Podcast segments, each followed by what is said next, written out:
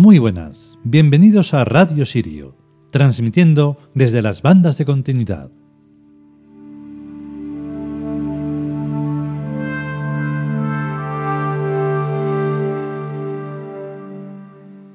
Bueno, pues hoy el capítulo es verdaderamente complejo, porque eh, esto de las proyecciones da mucho, muchísimo juego. Hay que tener un cerebro ahí bien entrenado para comprender todo lo que vamos a decir ahí dentro. Y eh, no es por hacer, mm, por adelantar nada, solo quiero aclarar una cosa y después más. Y es que cuando hablamos de lo único, claro, hacemos y ponemos el ejemplo del yo único, que nos estamos refiriendo al K, el K egipcio, que era un yo, pero que no es el yo del ego, no es el yo de mí, sino que es el gran yo. Un yo en el que eh, se puede comprender bien como gestalt, o sea que todos a una conforman una, un ente, lo que sea, para conseguir tal objetivo. Y luego estaba pues el va, que es el yo pequeñito, el dramático, el que se queja por todo, el cuerpo humano, digamos, y lo que nosotros llamamos ya no solo cuerpo humano, sino ser humano, porque como ha decidido ser cuerpo en vez de ser ser, pues de ahí eso. Entonces el capítulo de hoy en realidad está hablando de Maat y al hablar de Maat pues hablamos de prácticamente todo. Los humanos han decidido representar a la justicia con eso del, pues eso, los pesos que lleva en plan libra y con los ojos cerrados, o sea, con los ojos tapados, perdón, no cerrados, tapados, y no, Matt ver B. Lo que hace Matt y lo que hace Matt desde el arquetipo y llevándolo uno dentro es estar en silencio. Porque mm, la verdad, justicia, debe ser hecha.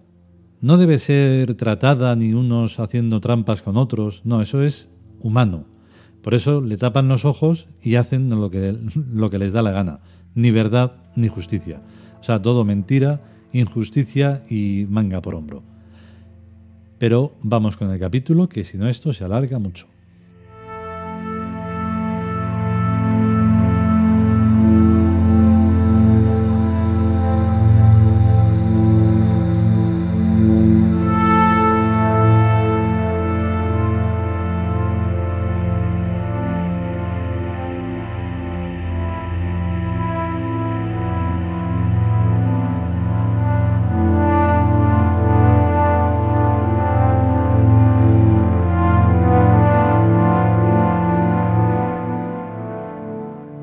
Libro de Renenet.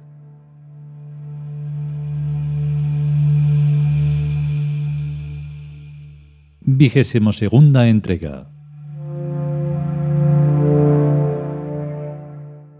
Proyección. Nadie como el novelista conoce el divino y voluptuoso placer de la creación. Por eso la novela no desaparecerá nunca. Si cumple o no una función social es cuestión aparte, un subrogado. Lo que importa es el entredivino y demoníaco goce de dar la vida, dirigirla y acabarla según plazca. Se supone que la novela es el reflejo de la realidad, pero es bien cierto que la realidad absoluta de todos los días, chata y estéril como un simple eslabón, jamás es novelada. La novela se viste de realidad como ahora nos vestimos de pantalón y chaqueta por uniforme de época y porque sería un escándalo del eso público vestirnos con nuestras túnicas y tunicelas de antaño que son las que de verdad nos gustan. En venganza, el novelista mixtifica la realidad reproduciéndola como le parece. Y el público se la traga y paga por ella. Pero por un algo más. En la novela cualquier personaje, para ser convincente, ha de tener por alma alguna parte del alma de su creador ser el mismo creador en las circunstancias del personaje, pues toda novela es autopsicográfica, y nada de cuanto en una novela de verdad se siente es ajeno al profundo sentir del que lo escribe. Un alma creadora es tan compleja que puede dar de sí a innúmeros personajes, los más opuestos, los más dispares, los más contradictorios, y todos forman parte del alma que los concibe, en cuya estructura viven latentes porque de fuera viene tal vez el argumento, pero la esencia es siempre emanación del interior.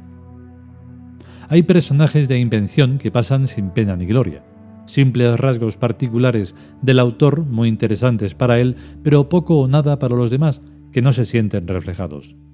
Y otros personajes de ficción que permanecen en actualidad siglos y siglos, porque representan rasgos generales del carácter. Don Quijote, Otelo, Sinué, el egipcio inventado hace 40 siglos para Sesostris I, dinastía XII, y no para Amenofis IV, dinastía XVIII, como otro apoyado en aquel, pero de factura contemporánea. Los Reyes Magos, etc. Tales personajes no requieren para existir más que el genio sincrético de un autor, y tarde o temprano acaban por encontrarlo. Y hay por fin otros personajes, también de ficción, también imaginarios, también irreales, que tienen la facultad de inventarse solos sin que nadie los invente. Los dioses. Isis, Osiris, Horus, Amón, Mut, etc. Los dioses son los parámetros del inconsciente colectivo, y por tanto cualesquiera que sean los nombres que se les den, siempre estarán en candeleros, con candelabros por delante Podrá omitirse sus cultos, sus nombres, sus mitos, sus escrituras. Podrá omitirse todo lo suyo, menos a ellos. En vez de Tut, podemos decir coexistencia pacífica. En vez de Ched, se puede hablar de dominio sobre las fuerzas naturales.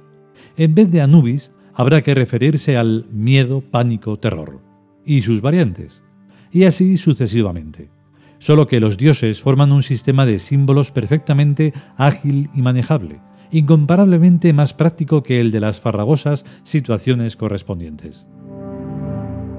No se debe olvidar que Egipto, como civilización pensante y coherente, tuvo una historia el doble de larga que la de esta Europa fraccionada, nacionalista y combatiente. En el terreno del pensamiento, Egipto no tiene nada que envidiarle a nadie. Sus dioses son el sumum de la perfección y nadie los ha hecho tan buenos. Verdaderas maravillas de la psicología de las profundidades. Por ejemplo, Maat es un dual pero intraducible. Decir las dos verdades o ambas verdades, tal como puede pensarse esto con mente europea, es incorrecto. Verdad-justicia se acerca más. A donde en realidad Maat nos lleva es a un plano equidistante de la verdad objetiva y la verdad subjetiva, participante de ambas sin ser ninguna. A una realidad íntima y abstracta que no puede ser poseída. Nadie puede poseer a Maat, sino que reina en eterno silencio. Entonces resulta que Maat no dice nada, no habla. Todas las verdades la sirven como esclavas, sin que ella tenga que ver gran cosa con ellas. Con una figura psicomental tan perfecta y simple, allí donde Maat es adorada, todo el campo de la verdad es objeto de profundo e íntimo interés hasta reverente, pero controlado por el más suave y radical escepticismo. Porque toda realidad, conocida o desconocida, posee la doble naturaleza objetiva y subjetiva y siempre. El imaginario Don Quijote tiene sus estatuas, y hasta un garabato que tracemos poseerá el trozo de papel donde se le pinte. Pero es más, Maat nos lleva al conocimiento de todos los dioses, entre el sí y el no, entidades que se suponen y que son por el puro hecho de suponerlas. Y al ser, hacen lo que se supone que hacen. Pero la pregunta en cuestión es, ¿y por qué se suponen?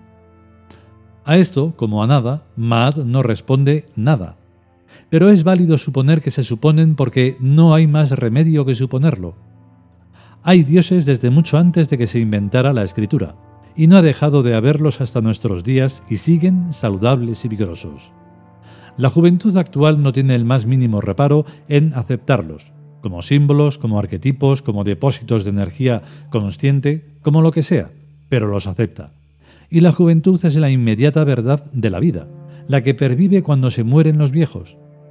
Lo que los jóvenes piensen, esa será la verdad de los años 80 lo que piensen sus hermanos pequeños, esa será la verdad de los años 90. Lo que piensen los sobrinos de estos, esa será la verdad del año 2000. Porque la verdad tiene mucho que ver con la genética. Más que verdaderos, los dioses son maateños, verdaderos y justos al mismo tiempo. No vale lo uno sin lo otro. No son realidades exteriores o exógenas. Son las realidades que desde el fondo del alma anhelamos que sean verdad. Los dioses son nuestra verdad, la nuestra, la que nos sale de lo hondo, que proyectamos, para verlos, en la pantalla de la eternidad. Nosotros estará proyectados al otro lado de nosotros mismos. Esos son los dioses.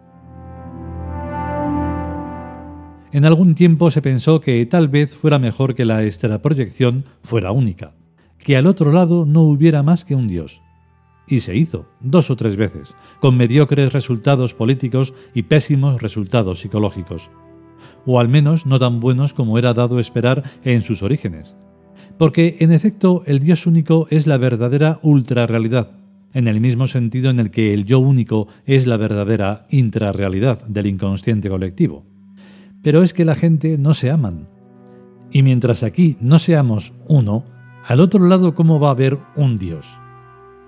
Por eso es mucho más práctico que empecemos con muchos dioses para ir reduciendo el número poco a poco, tal vez dentro de mil años, sin prisas. Estas cosas van despacio. Bien entendido que, no porque sean muchos los dioses, pierden ni un ápice de su carácter sagrado. Lo sagrado está en lo más hondo de nosotros mismos. Es eso, inviolable, con lo que no se puede jugar, y sin embargo se puede jugar con ello en tanto que niños. El reino de los cielos es de los que son como niños. Ellos lo manejan, lo revuelven, lo ponen a su gusto.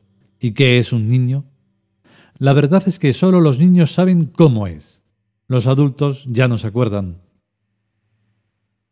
Se puede decir un niño es el que cree en cuentos como La Bella Durmiente, tonterías. El cuento de la Bella Durmiente no es ninguna tontería, ni son en tonterías en lo que creen los niños. Los niños creen solo en lo que es conforme a su profunda naturaleza virginal.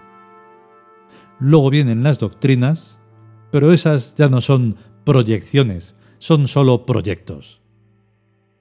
La Bella Durmiente esto era una princesita que cuando nació invitaron al bautizo a todas las hadas, menos a una, que a lo que parece tenía más de demonia que de otra cosa. Por si acaso, los papás reyes se hicieron los olvidadizos y no la invitaron. Resulta que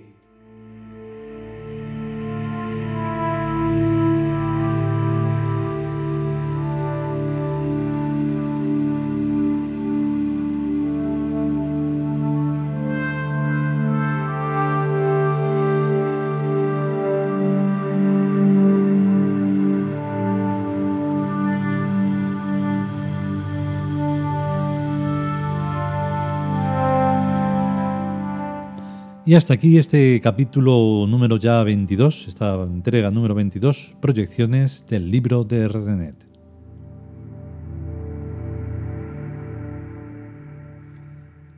Nada, la otra aclaración es por tanto decir que, em, claro, ese sincretismo, esa, mm, esa unidad que se debe de conseguir no es para conseguir un Dios inventado por, el, por los hombres vestidos de negro y, o vestidos del color que sea, pero para su interés. No, se trata de una concepción diferente en la que todos, siendo uno, se logre hacer, pues eso, ir hacia la armonía, hacia la belleza y hacia el amor.